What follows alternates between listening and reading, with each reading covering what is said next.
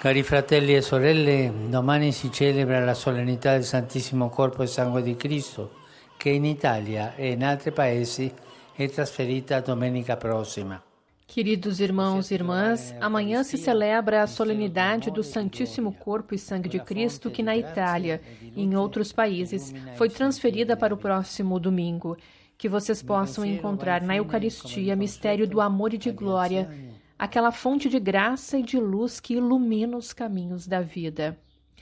Assim, ao final da audiência geral desta quarta-feira, ao saudar os peregrinos de língua italiana presentes no pátio São Damaso, no Vaticano, o Papa Francisco recordou a celebração de Corpus Christi desta quinta-feira.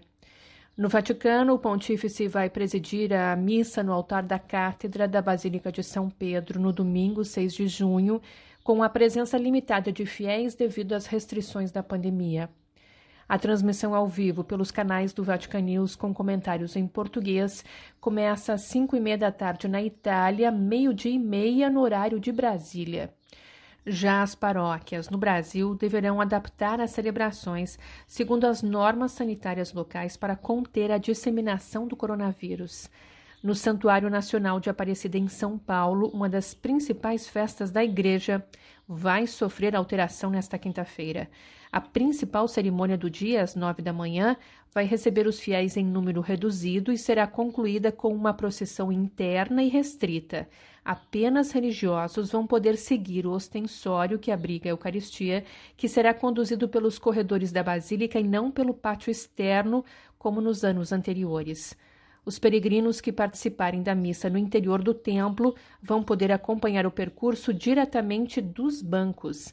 Essa é a única procissão do ano realizada de forma pública e solene com o Santíssimo Sacramento da Eucaristia. Para a solenidade, o número de missas no Santuário Nacional foi ampliado. Ao todo, oito cerimônias acontecem durante todo o dia e seguindo rigorosos protocolos sanitários. De casa, os fiéis poderão acompanhar as celebrações, que serão transmitidas pelas redes sociais do Santuário Nacional e também pela rede Aparecida de Comunicação. Na cidade de Bento Gonçalves, no interior do Rio Grande do Sul, por exemplo, a paróquia Santo Antônio cancelou a missa campal e também não haverá a tradicional confecção de tapetes de serragem. Em conjunto com todo o Regional Sul 3 da CNBB, a paróquia local motiva os fiéis para a doação de alimentos não perecíveis, tanto no santuário quanto nas comunidades. O que será arrecadado no mutirão pela vida de quem tem fome, que acontece simultaneamente nas 18 dioceses gaúchas, será destinado à Casa Pão dos Pobres da paróquia, que atende famílias em situação de vulnerabilidade social toda semana.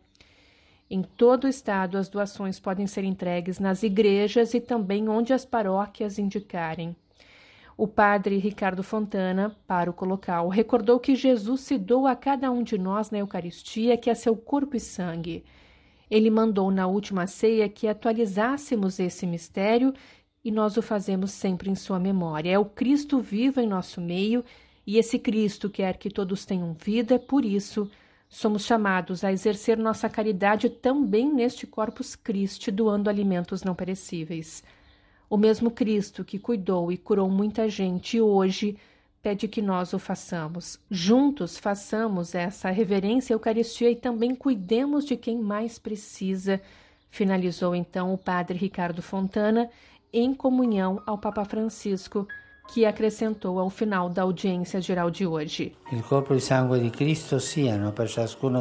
Que o corpo e o sangue de Cristo sejam para cada um de vocês presença e apoio em meio às dificuldades, sublime conforto no sofrimento de cada dia e garantia de ressurreição eterna. A tutti la mia benedizione.